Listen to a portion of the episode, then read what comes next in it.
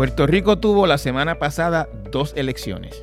En una, miles de electores hicieron largas filas para votar en persona en los cerca de 1.500 colegios distribuidos a través de toda la isla. Esa elección transcurrió sin problemas y casi la totalidad de los votos han sido contados. Pero hubo también otra elección, en la que 229.000 personas participaron votando por adelantado a domicilio desde cárceles o desde otros países del mundo. El manejo de esa elección ha resultado caótica y tiene hoy a Puerto Rico entero desconfiando del proceso. ¿En qué se falló? ¿Hay razones para desconfiar del resultado de las elecciones? Sobre ese y otros temas hablamos hoy con Manuel Álvarez Rivera, un experto en temas y sistemas electorales que lleva años observando de cerca el funcionamiento de la Comisión Estatal de Elecciones y de procesos electorales aquí y en muchísimas partes del mundo.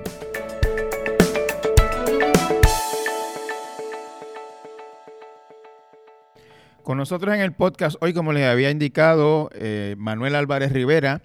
Manuel es un experto en temas electorales y en sistemas electorales de Puerto Rico y de Estados Unidos. Es el mantenedor de la página eleccionespuertorico.org y electionspuertorico.org, que tengo entendido que son las páginas de recursos electorales más antiguas en Puerto Rico. Eh, Manuel, bienvenido a mi podcast. Saludos. Antes de empezar y de entrar en el tema que, que, nos, que, nos, que nos ocupa hoy y que aparentemente nos va a ocupar unos cuantos días, que es el, el, el resultado un poco caótico de las elecciones del pasado martes, eh, quería que, quería que la audiencia te conociera eh, y, nos explicara, Manuel, de dónde viene tu vinculación y tu interés en, temas electorales. Viene desde que yo era adolescente. estoy hablando de las elecciones de 1980. Ajá, que eh, eh, las famosas elecciones de Valencia. ¿Tú, tú, tú en ese momento eras adolescente, Manuel, o, o ya trabajabas en asuntos electorales? bueno, tenía 13 años, vivía con mis papás y les dije, y lo recuerdo también como hoy, no te extrañe que salga Romero con una legislatura popular. Ok, que desde entonces podemos decir que a los 13 años tú eras ya lo que llamamos un nerd de temas electorales, de asuntos electorales. Oh, definitivamente, definitivamente. Manuel, y entiendo que trabajaste en la Comisión Estatal de Elecciones en algún momento, ¿no? Eh, sí. Eh, yo comienzo a publicar mi página en 1995, inicialmente en mi espacio personal en la Universidad de Pittsburgh, donde estaba trabajando entonces. Viví entonces en Estados Unidos. Como al año eh, de publicar la página, la comisión se topa con ella y empezamos bueno, unos contactos. Eventualmente me llamaron para que fuera observador en el plebiscito del 98. Y de, al año siguiente me vine para Puerto Rico porque me invitaron para que me hiciera cargo de la página de la agencia. Ok, y eso fue, me estás hablando 99 más o menos, y trabajaste en la... Trabajaste...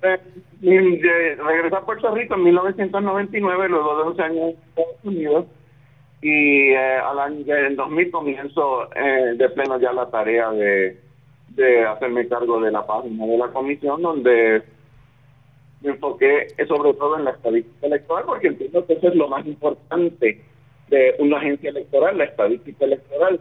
Había algunas personas que decían, pero ¿y la agencia? Y yo le digo, yo no quiero, como me dijo otro colega y amigo webmaster, que la página se convierta en un ejercicio de vanidad burocrática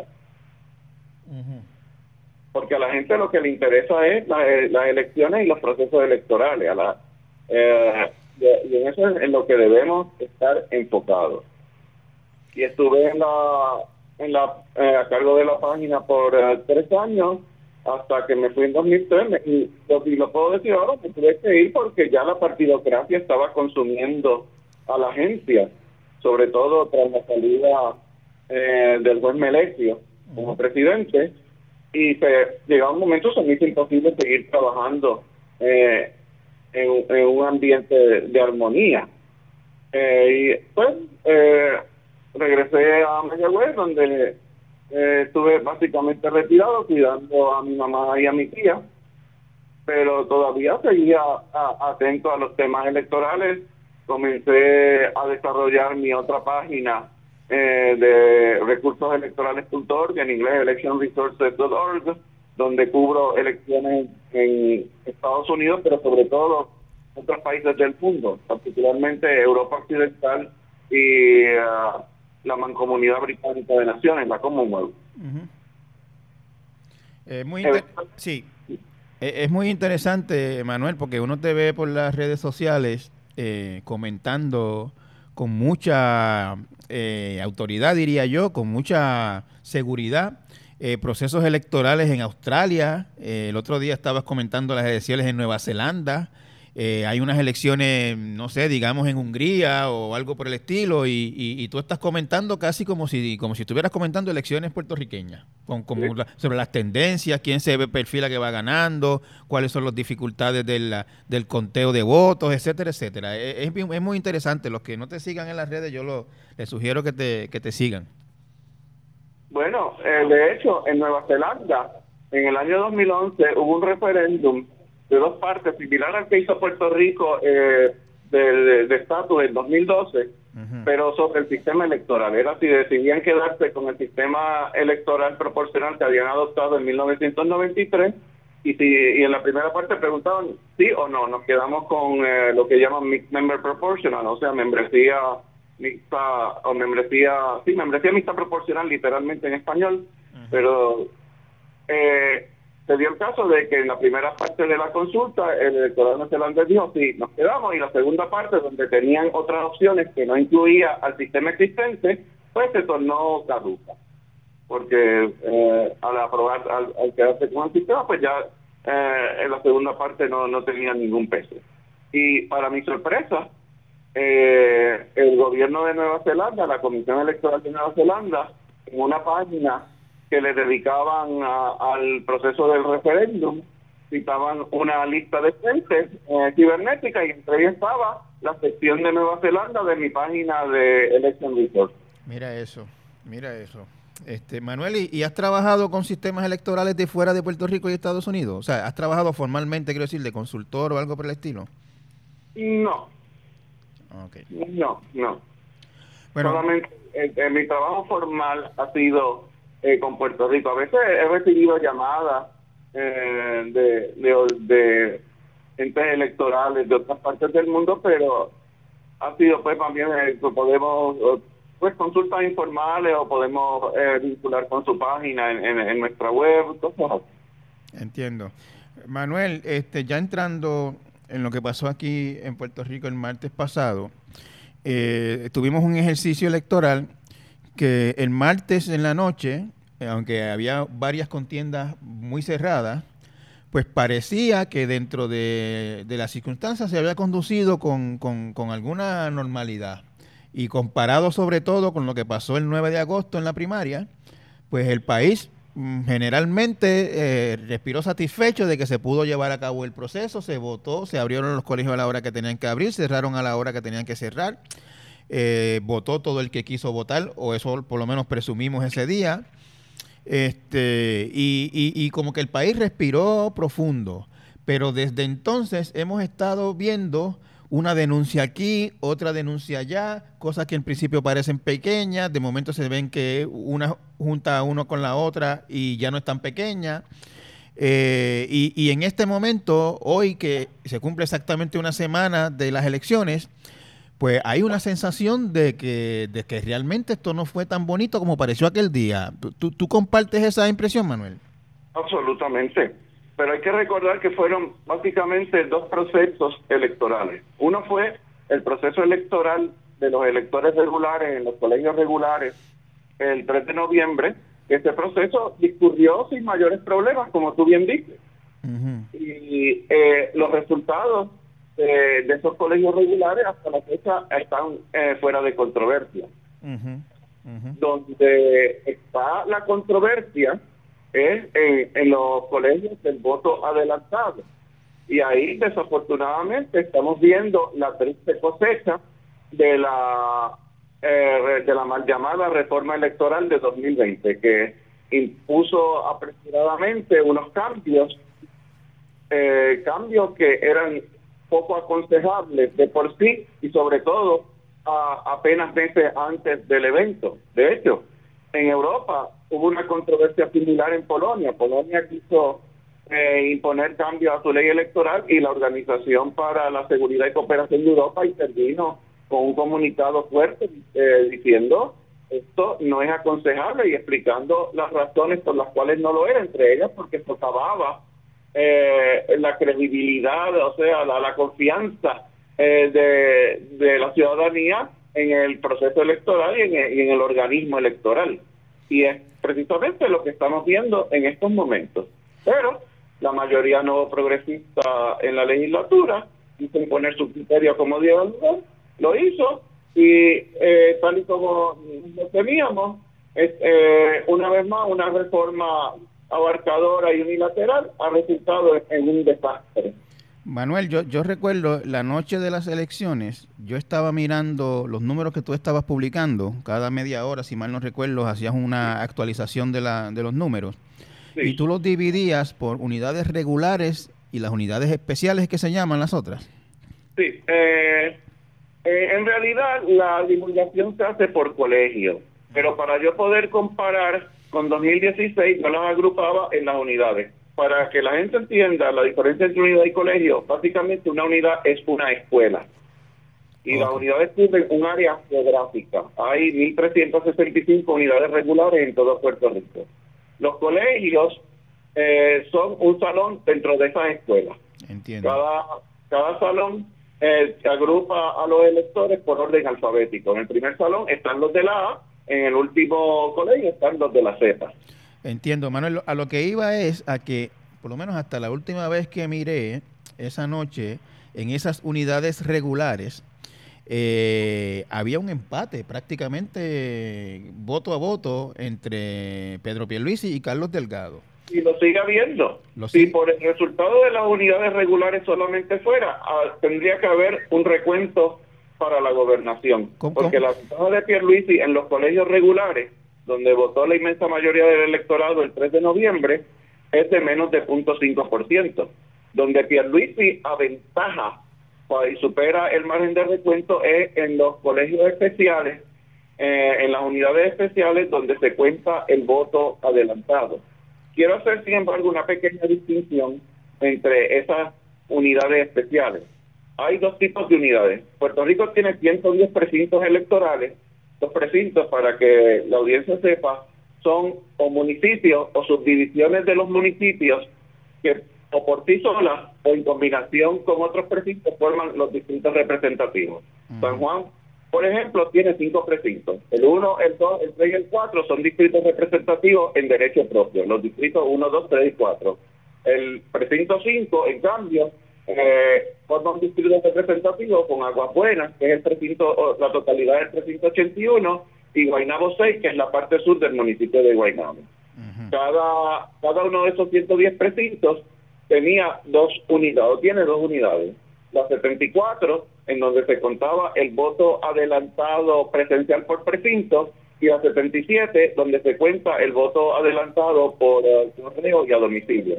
En la 74, en el voto adelantado presencial por precinto, tampoco ha habido grandes controversias. Uh, ahí no ha habido problemas. Eh, los problemas se concentran en la unidad 77 de Java, Java es la Junta Administrativa del Voto Ausente y ahora adelantado, que es, la, donde se está contando el voto adelantado por correo a domicilio, más el voto de los confinados y en escrutinio el voto ausente propiamente dicho.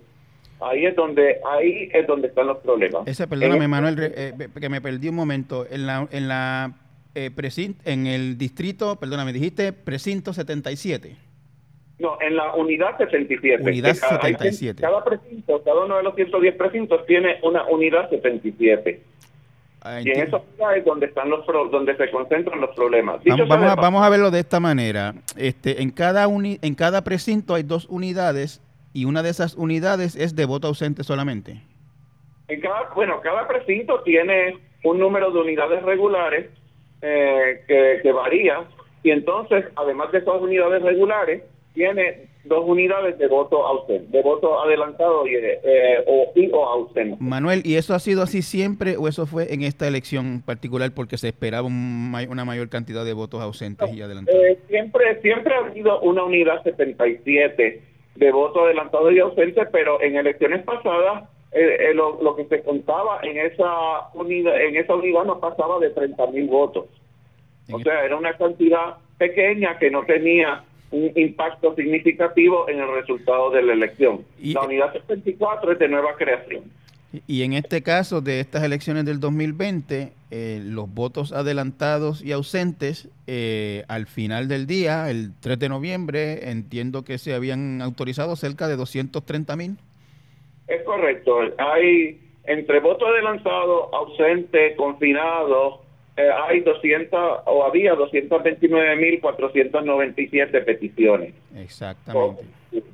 Y, y, entonces los problemas que estamos viendo desde el 3 de noviembre hacia acá son prácticamente todos en ese tipo de voto. Eh, sí, y ese voto es el que favorece a Pedro Pierluisi. Dicho sea de paso, el voto de la unidad 74 es más favorable a Pierluisi que el de la 77. El de la 77 está eh, más reñido. ¿Cuál es, la, eh, ¿Cuál es la diferencia entre ambas, Manuel? Eh, ¿Uno es más voto de presos que otro? ¿Cómo es la ¿Se diferencian en algo esas dos?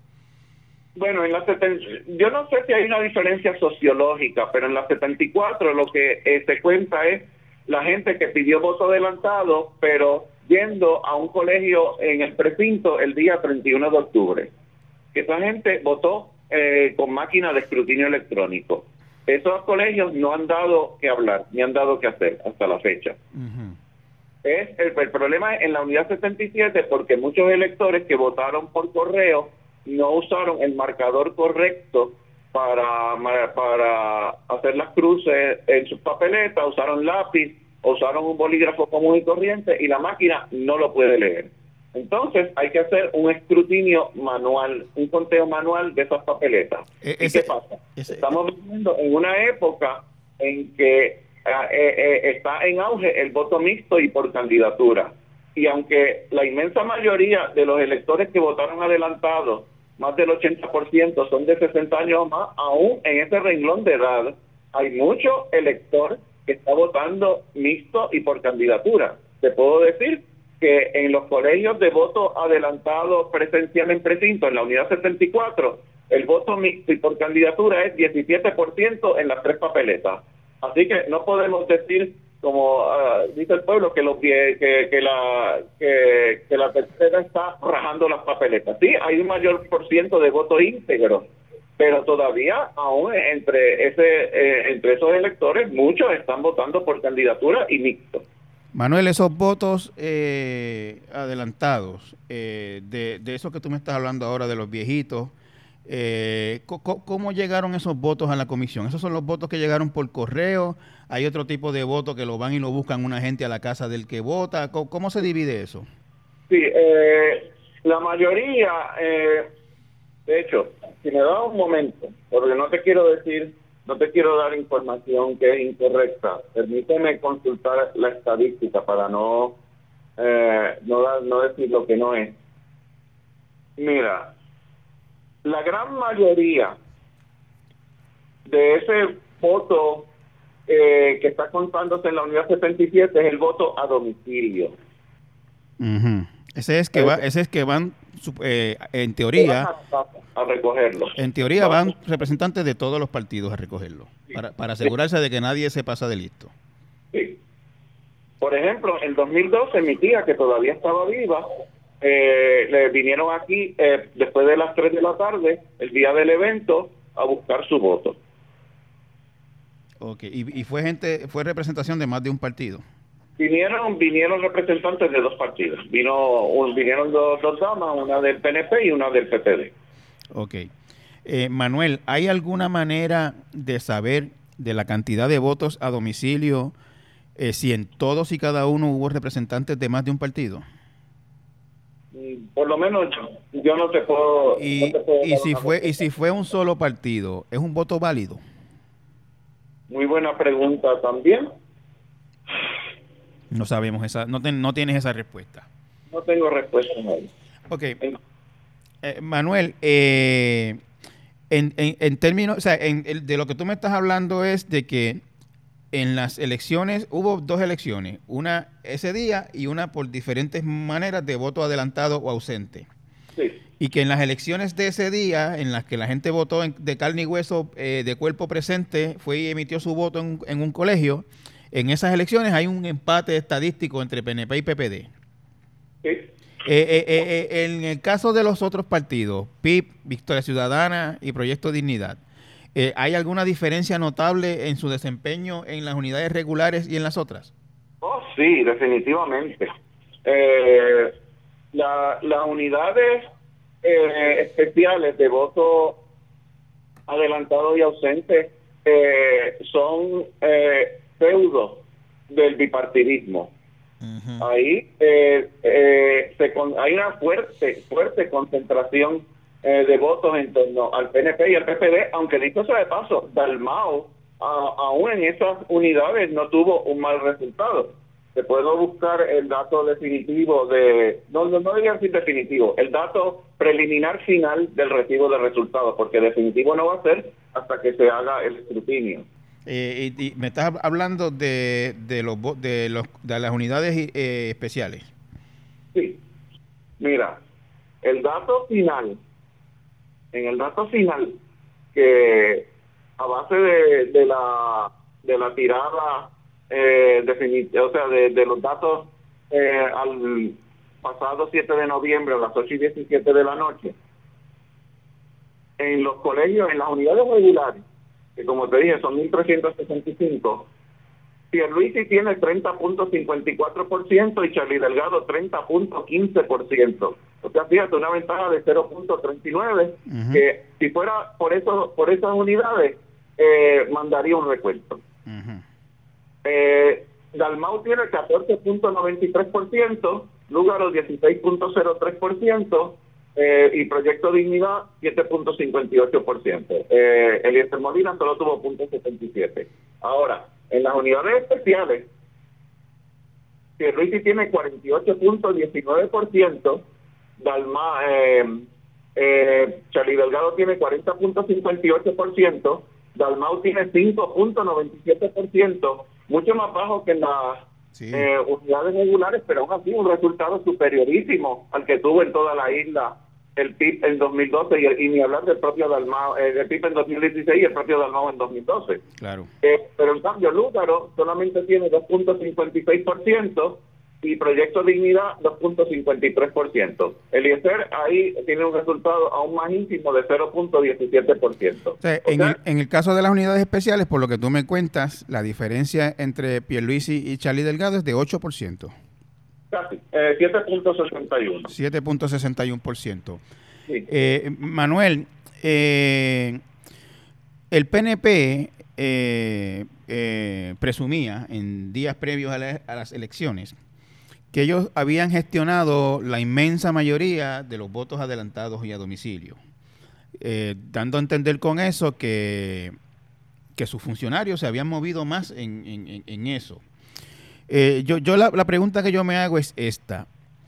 Eh, ¿Los partidos gestionan voto adelantado solamente entre gente que ellos saben que le van a dar el voto o presumen que le van a dar el voto? ¿O, o, hay una obligación de, tratar de llegarle a todo el que necesite votar de manera adelantada?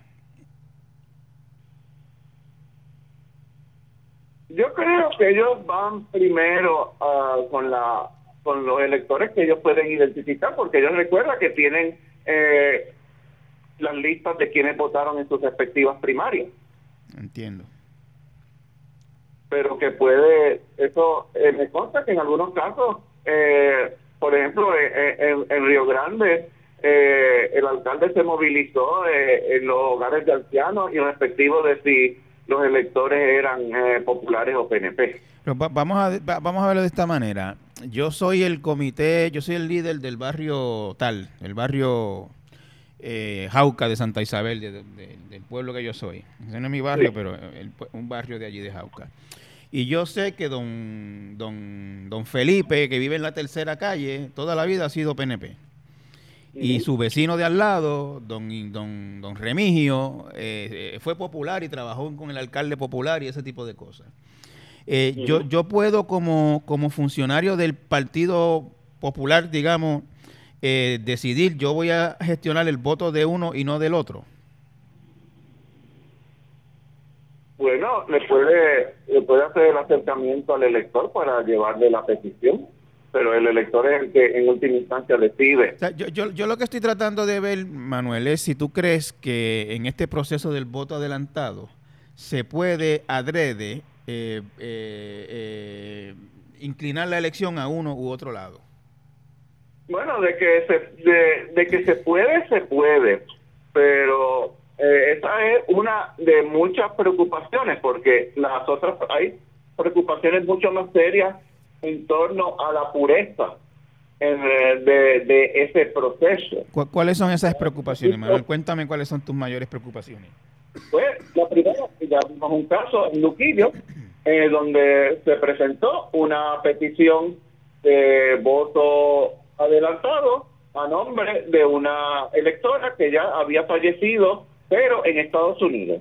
Esa electora, eh, como había fallecido en Estados Unidos, aparentemente el registro demográfico de Puerto Rico no tenía conocimiento eh, de su defunción y por ende eh, no le había podido pasar la información a la Comisión Estatal de Elecciones y esa electora seguía como activa en las listas electorales. Y, y, y, es muy difícil, eh, Manuel, eh, precisar o determinar quién tramitó esa solicitud. Bueno. Porque ahí evidentemente hay un caso de fraude. Sí, sí, sí. Bueno, ahí pudieron detectar pudieron encontrar... Claro, claro, pero una cosa es detectar que esta persona no tenía derecho al voto porque estaba muerta y otra es detectar quién, quién se eh, presumió ser esa persona o pretendió ser esa persona o llevó la solicitud como si esa persona lo hubiera tramitado. ¿Cómo, cómo eso, eso, eso hay manera de saberlo?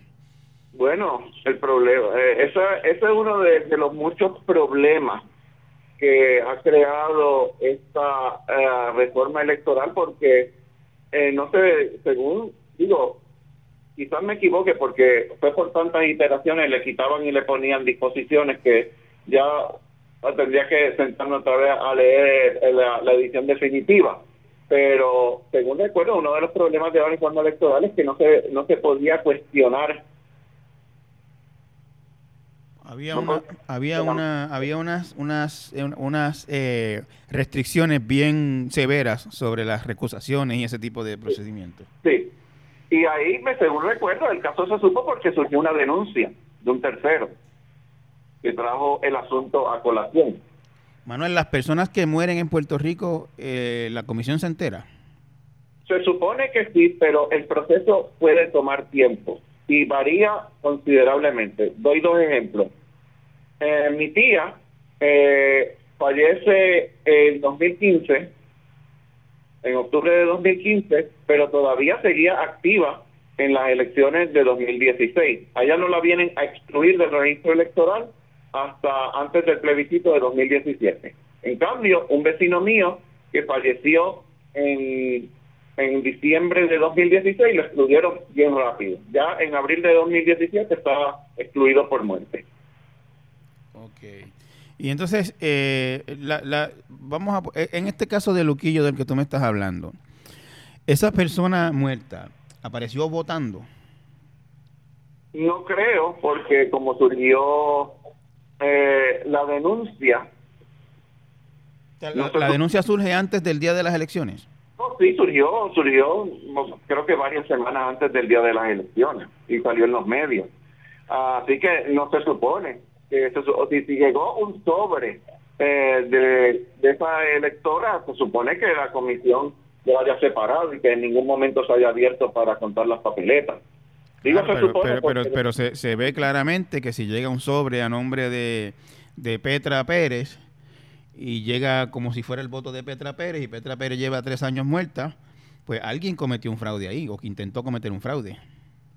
Pero para eso eh, la comisión tiene que saber eh, que Petra Pérez estaba muerto. Si Petra Pérez estaba, se, eh, fue a, Estados Unidos y se murió en Estados Unidos fuera de Puerto Rico y el registro demográfico no se enteró y Petra Pérez o había votado en 2012 o en 2016, Petra Pérez seguía activa en el registro electoral y desde el punto de vista de la comisión estaba viva. Manuel, yo, yo, yo entiendo esto de Luquillo. La, la pregunta que yo me hago es la siguiente.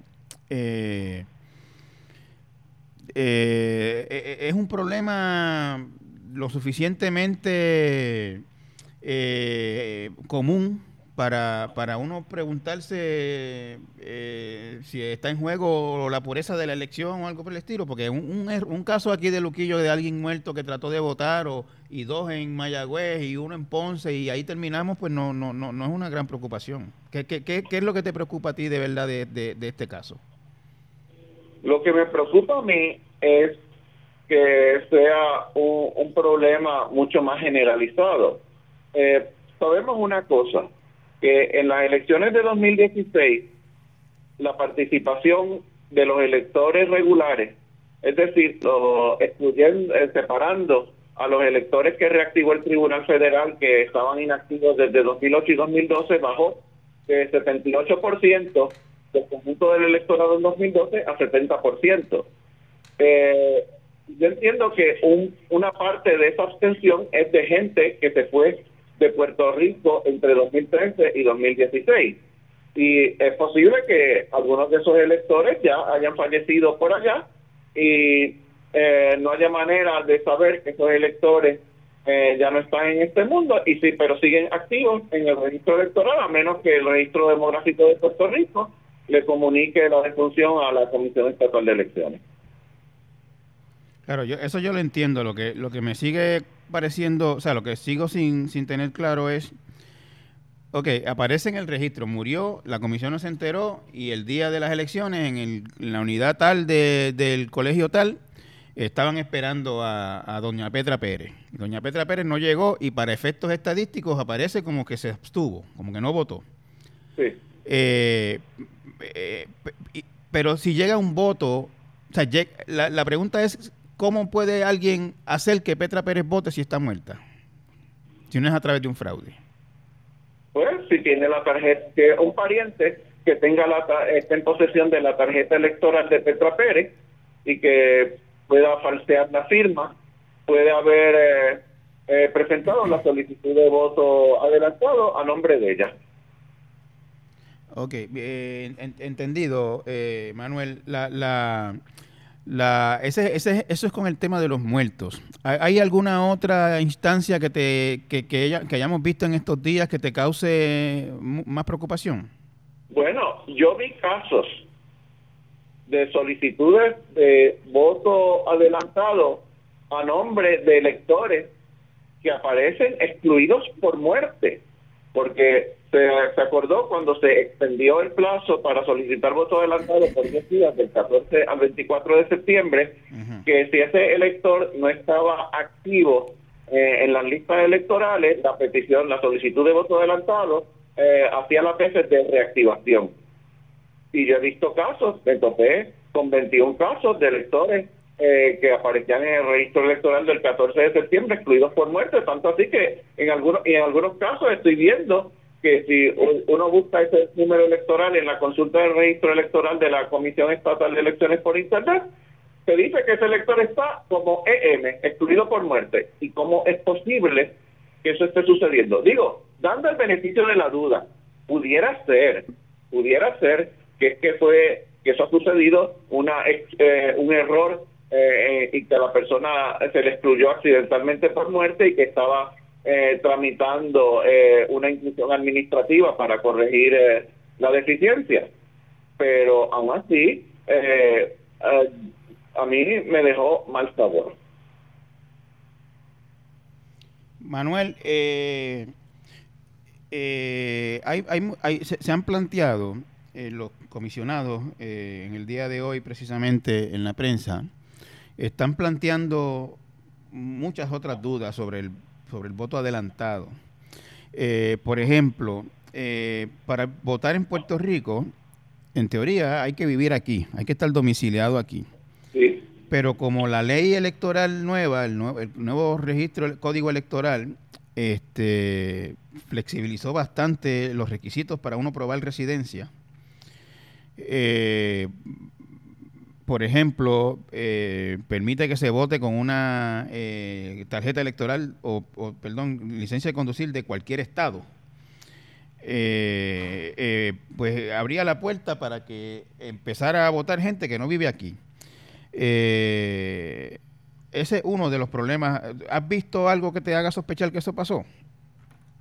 Eso es más difícil de cuantificar, pero hay que decir esto. Este problema ha existido de toda la vida. Te puedo dar, eh, te, puedo decir, en 2004, cuando yo fui a votar a, mi colegio, entonces vivía en San Juan, eh, el señor que estaba eh, detrás de mí en la cola me dijo sin ningún empacho que él había venido de Estados Unidos para votar y que se iba de vuelta.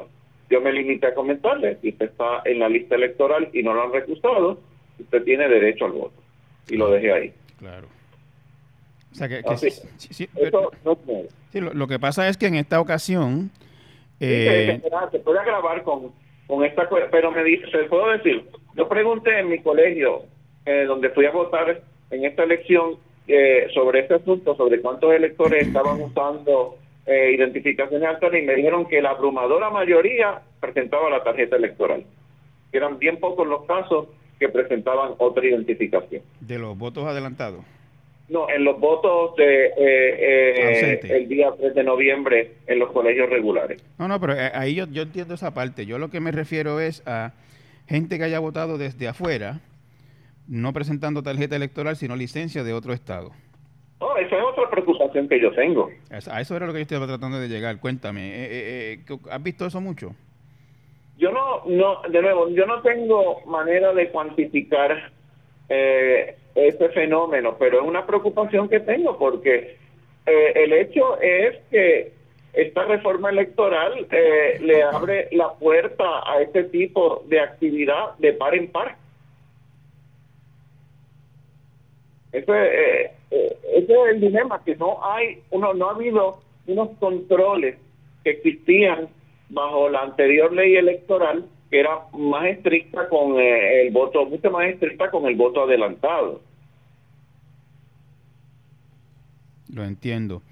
Eh, ya hablamos de, de posibles muertos tratando de votar, de, de personas eh, no posiblemente no residentes en Puerto Rico, de esta diferencia notable entre unidades regulares y unidades irregulares o especiales. Eh, en términos generales, Manuel, más allá de eso, ¿qué, ¿qué, otra cosa hay en el ambiente que te haga tener dudas a ti de lo que pasó el 3 de noviembre? Bueno, parte de la diferencia entre las unidades regulares y las unidades especiales para mí tiene una explicación lógica que no tiene nada que no tiene nada de irregular. Y dicho eso de paso, aprovecho la oportunidad para observar que en la que en la unidad 77, en las 110 unidades 77, en, para gobernador el resultado fue 47.38% para Pierluisi y 42.05 para Charlie Delgado. Perdóname, ¿cuáles fueron esas? Discúlpame. La, la, la unidad 77. Esa es la de voto, eso es los confinados. por correo, a domicilio, confinado y voto ausente. Ok, ok. Esa, esa, eh, esa unidad eh, está un poco, eh, la contienda ahí está más reñida. Y de hecho, si nos vamos específicamente al colegio 2, que es donde se está, con, que esta unidad tiene dos tiene tres colegios. Tiene el colegio 1, que es donde, según tengo entendido, se está contando el voto adelantado por correo y el de confinado, el número dos, que es donde se está contando el voto adelantado a domicilio, y el tres, que era el de voto ausente, pero que lo están usando ahora, por así decirlo, como un zafacón eh, para los votos con los que han tenido problemas de, de los colegios 1 y 2, y ahí están cayendo en este colegio 3. Y en el colegio 2, la diferencia entre los dos partidos es aún más estrecha. Eh, pero sigue habiendo una ventaja del PNP. Me, dijiste, Manuel, que, que en ese tipo de... Que, que, no, que no viste nada raro en esa tendencia. ¿Qué, ¿Qué, es lo que te hace pensar eso? Pues recuerda que se trata de un electorado que, como ya dije, es sobre 80%, de hecho sobre 85% de 60 años o más, y que ya habíamos visto en 2016 en el voto adelantado, que era entonces mucho menor, que ese electorado era refractario a los partidos menores como el PIB y a las candidaturas independientes de Lugaro y de Sidre. En 2016, el voto adelantado, que era casi todo encamado, eh, fue bien pobre para Alexandra Lugar y Manuel Sidre. Entre los dos juntos lo que sacaron fue 2.5%, mientras que en todo Puerto Rico los dos juntos sacaron 17%. Y por otra parte, eh, tenemos pues la evidencia anecdotal de que la tercera edad no, eh, no, no ve con buenos ojos a Victoria Ciudadana y podríamos decir y viceversa. Eh, Victoria Ciudadana no, no, no supo cultivar a, a lo que en castellano podríamos llamar los senior citizens y estamos viendo ahí los resultados. O sea, yo entiendo que parte de esa diferencia no es, eh, no es producto de irregularidad, sino producto de una brecha generacional. En el voto de los colegios regulares, en las unidades regulares, pues tenemos a, un electorado donde eh, vemos una proporción mucho mayor de jóvenes, de electores jóvenes. En cambio, en las unidades especiales, eh, los datos que yo he visto es que eh, los electores jóvenes brillan por su casi ausencia. Así que, y, y si se confirma en su momento eh, lo que se viene especulando de que la juventud se volcó por, eh, por los nuevos partidos y por el PIB, pues es natural que donde no donde no hay mucha juventud, pues veamos eh, menor presencia de, de, los independentistas y, de los otros partidos. Pero aún así, vuelvo y repito, Juan Dalmau consigue un resultado que, que aunque mm, inferior al que tuvo en los colegios regulares, es superior al que a los que venía consiguiendo el PIB desde el año 2004. Eh, en, por ejemplo, en la unidad 77, Dalmau tuvo 5.63%. Eh, con eso hubieran quedado inscritos en las últimas cuatro elecciones. Claro. Y en esta también. Sí, Manuel, eh, los comisionados están hablando también este, de, de actas que no cuadran, de unas perdidas, de unidades que no se contaron, que la tarjeta no llegó, que la tarjeta se dañó, que la máquina no servía y cuando hubo que registrarle una tarjeta, después la tarjeta no aparece. Eh, ¿qué, qué, te dice, ¿Qué te dice eso a ti? ¿Qué, qué, qué tú ves ahí? Bueno, en los colegios regulares, si mal no me equivoco, solamente hubo nueve de 1300 eh, de perdón de 4524 entraron en cero. Es decir, que no, no tienen no tienen resultados. No se, no se contaron o no se han contado. Eh, eso, por cierto, sucedió también en 2016, pero con uno solo. Okay. Y, en las primarias eh, sucedió con un número mucho, mucho mayor. No tengo la cifra específica, pero definitivamente no fueron nueve de 4.524 como ahora. O sea, en los colegios regulares no me preocupa tanto. Ahora, lo que sí me preocupa es, por ejemplo, en el voto en los colegios especiales. Te voy a dar un ejemplo. En Humacao no se ha cortado un solo voto de la unidad 77. La unidad 77 está en cero. En, en un municipio como Humacao, ¿de cuántos votos más o menos podríamos estar hablando? Hubo unas 2.500 peticiones de voto adelantado por correo y a domicilio. En Humacao se contó el presencial, el de la unidad 74. El presencial por precinto está tabulado. Pero la unidad 77 de, de Humacao 94 está en cero. Y ahí hay, ahí puede haber hasta, no creo que haya 2.500 votos, pero puede haber 2.000 votos fácilmente. Entiendo. Eh, ¿Alguna otra sí que te haya llamado mucho la atención?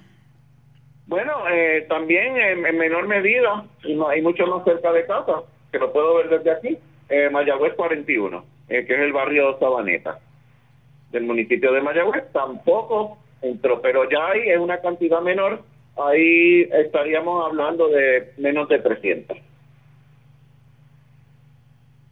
Ok, eh, Manuel, eh, está o, se, o, se ve todavía como, como sin decidir la elección en San Juan eh, entre Manuel Natal y Miguel Romero. Igual el precinto 3 de San Juan entre Eva Prados y Juan Oscar Morales.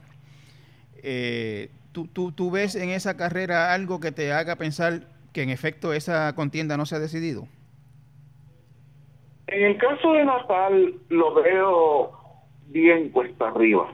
O sea, veo, yo entiendo que Miguel Romero resultó electo alcalde, a menos que se demuestren unas irregularidades tan y tan graves en, el, eh, en las unidades especiales que ah, haya que eh, anular el resultado de la misma. Porque de hecho, el problema en San Juan, lo, ve, lo mismo que te acabo de decir para todo Puerto Rico, lo vemos en San Juan. Pero en San Juan es más grave. En San Juan, Manuel Natal gana, gana cómodamente en los colegios de voto regular. Eh, en donde votó la gente el 3 de noviembre, Manuel en San Juan, Manuel Natal ganó.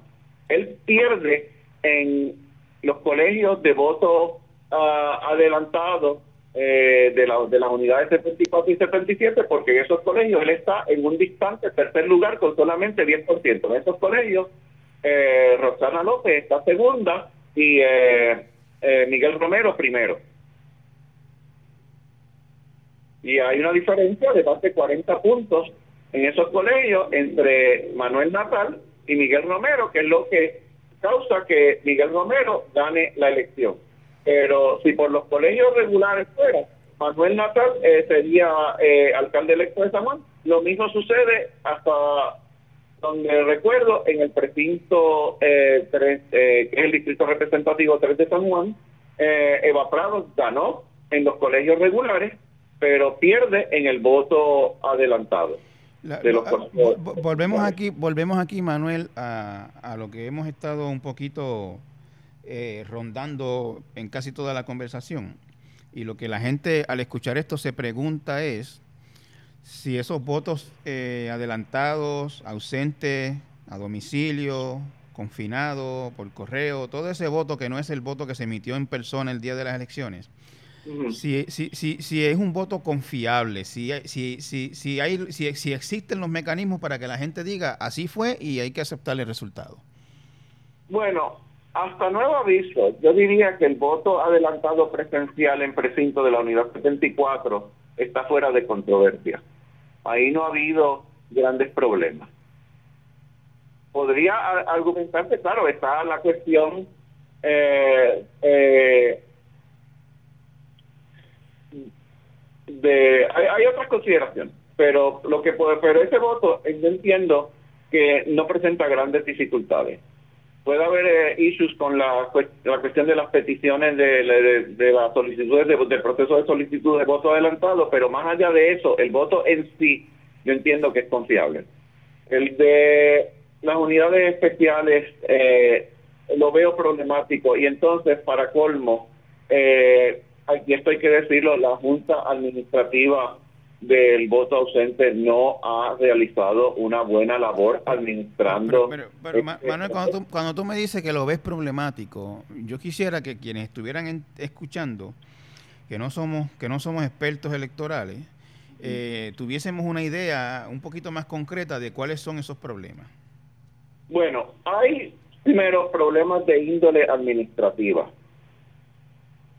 te puedo decir, vemos que ya están apareciendo eh, maletines que no se habían contado. Que ahora de momento en un, proceso tan en un proceso tan yo recuerdo, yo no cubrí estas elecciones en la comisión, pero cubrí varias elecciones en la comisión en los tiempos de Melesio. Sí. Eh, y, y, cada paso se daba con un celo tan grande. Sí que a mí me, resulta tan insólito eso de una maletín que se perdió y no lo contaron, que, que, de verdad me, me, me, deja atónito. Mira, aquí el problema, volvemos a la raíz que es la reforma electoral, porque se le, y yo advertí, uh, lo venía advirtiendo desde el año pasado, no se puede pretender que una junta de voto administrativa, eh, que una junta administrativa de voto ausente, que lo que ha estado tramitando desde décadas, son 25 mil a 30 mil eh, eh, papeletas. De momento se espere que administre un cuarto de millón y que eh, pueda llevar a cabo esa función máxime en medio de una crisis presupuestaria que ha afectado también a la Comisión Estatal de Elecciones.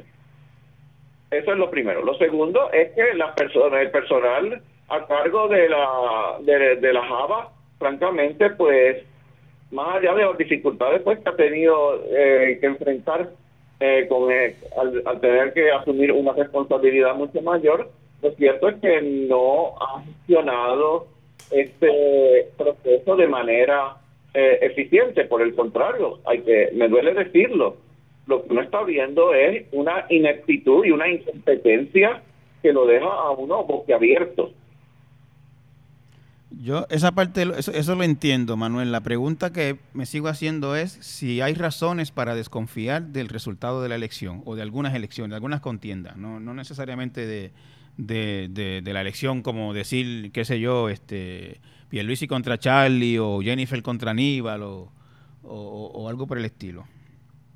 Ah, ah, ah, ¿tú, tú, tú, tú, crees que, tú crees que, ¿qué tú crees que va a pasar? Vamos a, vamos a plantearlo de esta manera ¿Qué, tú crees que va a pasar de aquí en adelante con todas estas eh, reclamos y, afirmaciones de irregularidades, de desconfianza en el proceso, de, denuncias ante las autoridades federales, que eso no se puede nunca minimizar? Eh, ¿qué, tú crees que, va a pasar? Mira, vamos a la historia.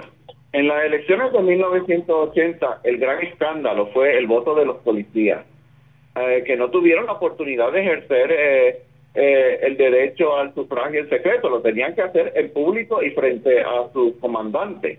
Y esto le puso una presión enorme a los, a los policías que no eran eh, militantes o, simpatizantes del Partido Nuevo Progresista. Y ese voto de los policías fue el que decidió la elección en favor de Carlos Romero Barceló. Si tú, si tú le restas el voto de los policías, que está publicado en el informe oficial eh, de la Comisión Estatal de Elecciones, al total de votos sale una mayoría pequeña para Rafael Hernández Colón.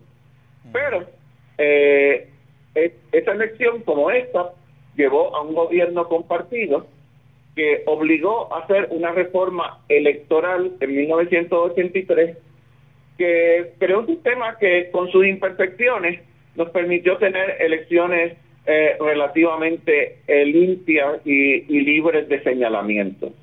Yo pienso que ahora, si efectivamente se confirma que el Partido Nuevo Progresista no va a tener mayoría en una u otra Cámara de la legislatura de Puerto Rico, quizás surja un ambiente propicio entre esa legislatura y el gobernador electo Pierluisi para que en su momento se eh, haga una reforma electoral y se salga de eh, de esta desdichada, de este desdichado código electoral de Puerto Rico de 2020 que tantas penas nos está causando. Manuel, eh, eh, se dice, o oficialmente, la estadística oficial es que 52% de la población apta para votar votó. yo te digo con toda franqueza que yo no me creo eso. Yo no, es muy difícil encontrar a alguien, un adulto en Puerto Rico en estos días que no haya votado. Eh, ¿qué, qué, está pasando ahí? ¿El registro está inflado? ¿Hay que depurarlo? ¿Qué, qué, qué, está pasando ahí? Desafortunadamente, la decisión del Tribunal Federal en el caso de Colón Marrero obliga a la Comisión Estatal de Elecciones a retener en las listas electorales a aquellos electores que aunque no votaron en la elección eh, recién en, la, eh, en esta elección del pasado 3 de noviembre sí votaron en la elección de 2016.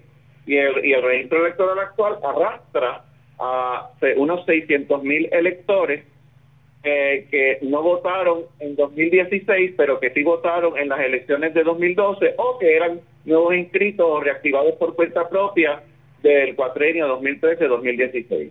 Las estadísticas que yo pude sacar eh, para el cuatrenio pasado me dicen a mí que esos electores que están eh, en las listas por eh, orden del Tribunal Federal tienen una participación electoral muy baja. No es de cero, como dice eh, la exposición de motivos del Código Electoral actual, pero es más bien comparable a lo que tú verías en una primaria. Específicamente, en 2016 lo que sería el equivalente estadístico a lo que ahora se llama el elector A2, que es el elector que está activo pero que no votó en 2016, tuvo una participación de solamente 18%, que en una elección general eso es bajísimo, aunque tampoco es insignificante. Estamos hablando de casi 90 mil electores.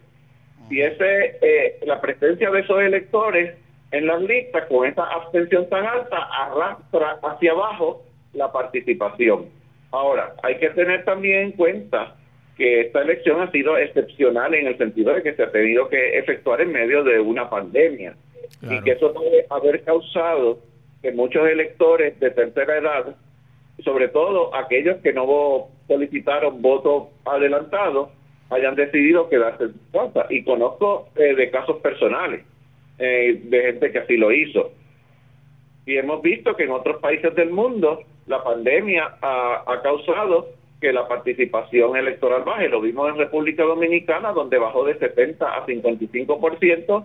Eh, lo vimos en Jamaica también y en España lo vimos en las elecciones autonómicas en, Galicia y el País Vasco, que la participación también se desplomó. Así que eso es también un efecto. Pero sin lugar a dudas, después que se haga la depuración de listas, se tiene que hacer eh, el, eh, el cómputo de la participación entre los que son electores regulares y los que son electores eh, a dos.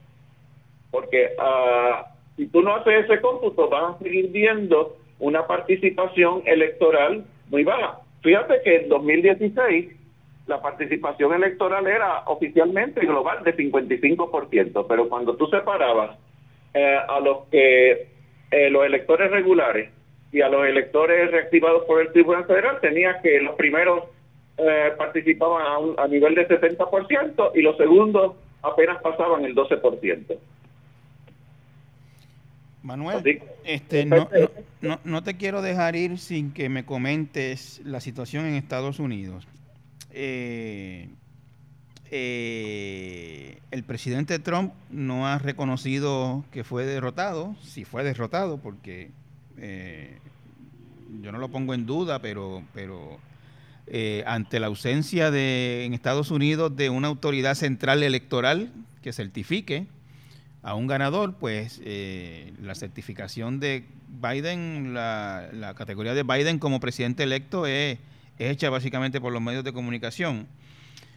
Eh, ¿Te parece que hay, algo va a cambiar o tú crees que en algún momento se va a extinguir el, por decirlo de alguna manera, el, el, pataleo, los reclamos de Trump y va a seguir la vida normalmente? Bueno, yo lo que estoy viendo hasta la fecha es que funcionarios estatales a cargo de los procesos electorales, porque como tú bien dices, el proceso electoral estadounidense es bien descentralizado Básicamente son 51 procesos electorales, los 50 estados y el Distrito de Columbia. Eh, pero en varios estados donde son eh, funcionarios electos del Partido Republicano los que están corriendo el proceso electoral y están refutando enérgicamente las aseveraciones del presidente Trump en términos de que ha habido irregularidades electorales. Y hasta la fecha, los pleitos que, que los abogados de Trump han llevado a los tribunales eh, no han prosperado y en algunos casos han sido eh, desechados casi inmediatamente. Eh, pero desafortunadamente estamos viendo en Estados Unidos un hiperpartidismo, un partidismo intenso como el que aquí hemos conocido desde hace ya décadas. Eh, pero que para los americanos esto es una nueva experiencia y en cierta medida, yo te digo a ti, a mí, lo que está pasando en Estados Unidos me recuerda a las elecciones de 1984 en Puerto Rico, cuando Carlos Romero Barceló pierde frente a Hernández Colón, eh, y entonces todos recordamos el famoso derrota, ¿qué derrota? Eh, pero Romero aceptó, pero después de haber aceptado, a los pocos días empezó toda una insistencia de que había irregularidades. Tanto así que yo recuerdo que el día después de las elecciones, yo aquí en Mayagüez eh, sintonicé el noticiario del Canal 3, que es la repetidora del Canal 6 de la emisora del gobierno de San Juan. Este noticiario, la, presentadora era la, hija del entonces alcalde de Mayagüez, Benjamín Cole, pero que estaba eh, bien distanciada de su padre por motivos personales y de hecho se le veía como próxima al PNP. ella, esa mujer no dio un solo numerito, todo fue irregularidades aquí, irregularidades allá, irregularidades acullá. Y la cosa siguió hasta que vino un uh, observador, un monitor del Departamento de Justicia Federal que había sido despachado antes de las elecciones, dijo que no había habido irregularidades y ahí se acabó eh, la discusión de irregularidades. Yo quisiera creer que en Estados Unidos, en su momento, quizás le corresponda al Tribunal Supremo eh, desechar eh, los pleitos que, que traiga Trump, pero no me atrevo a asegurar lo que pueda suceder. Lo, curioso, lo curioso y, y, cerramos con este comentario, eh, con la reacción tuya a este comentario, es que Trump está pidiendo que donde va ganando se deje de contar y donde está perdiendo se siga contando. No, no hay, no hay ninguna consistencia. Todo es según la conveniencia personal de él. O sea, no hay no hay un criterio eh, uniforme. Y ahí ahí tú te das cuenta eh, o por lo, por lo menos, como mínimo, tienes que poner en duda, cuando tú ves eso, las motivaciones eh, del presidente.